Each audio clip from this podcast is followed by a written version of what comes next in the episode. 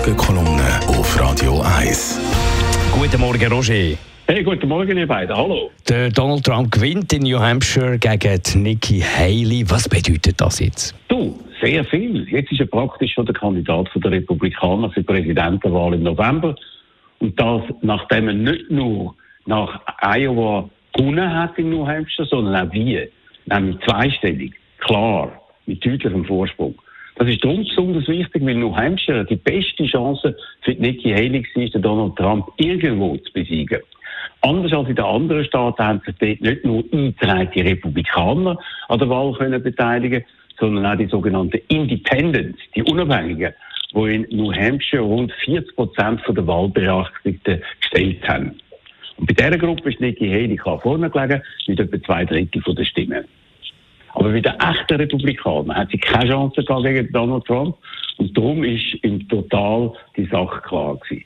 So hat Nikki Haley schon ganz früh am Abend, kurz nach der Schließung der Wahllokal, ihre Rede, ihrem Concession Speech, Donald Trump kurz zum Sieg gratuliert, aber vor allem auch gesagt, dass sie weiter im Rennen bleiben will. Aber je länger der Abend gegangen ist und der Vorsprung von Donald Trump von 4% äh, auf über 11 Prozent angestiegen ist, umso mehr ist deutlich geworden, dass sie im Prinzip keine Chance mehr hat. Und so ist also der Kampf bei den Republikanern vorbei, bevor er richtig angefangen hat. Donald Trump ist jetzt bei seiner Partei ohne echten Gegner und wird im Herbst seinen dritten Anlauf näher können, um ins Weiße Haus zu kommen, zum Schrecken von weiten Teilen der Welt und auch von den USA.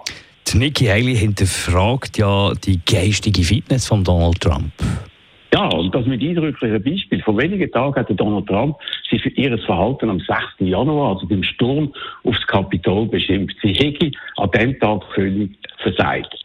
Doch an dem Tag ist Nikki Haley gar nicht in Washington gewesen. Hat sie offensichtlich mit seiner langjährigen grossen Gegnerin, Nancy Pelosi, verwechselt, der langjährige Mehrheitsführerin der Demokraten im Repräsentantenhaus. Das ist kein einfacher, kleiner Versprecher gewesen, sondern hat fünf, Mal gesagt, Nikki Haley, Nikki Haley, Nikki Haley. Und das ist etwa nicht die erste groteske Verwechslung gegen jemanden, der gekämpft hat, der sich in seinem Alter und der Hirn eingenistet hat. So hat er behauptet, er sei gegen den Barack Obama im Wahlkampf antreten. Also ein Mann, den er schon 2011 angegriffen hat. Aber in den Wahlen ist sein Gegner natürlich der Joe Biden gewesen, nicht der Barack Obama. Die Liste kann man fast endlos fortsetzen. Das hat er auch gesagt, wir stehen vor dem Zweiten Weltkrieg. Das sind jetzt so viele Fälle, dass man sich wirklich ernsthafte Sorgen um den geistigen Zustand von einem Mann machen muss, der im November während vier weiteren Jahren das wichtigste Amt der Welt antreten will. Bis jetzt ist vor allem das Alter von Joe Biden das Thema gewesen.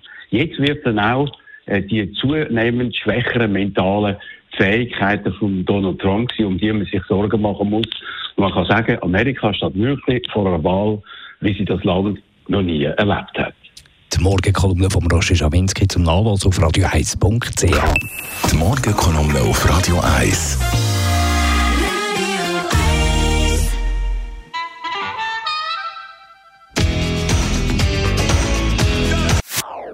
Das ist ein Radio 1 Podcast. Mehr Informationen auf radio1.ch.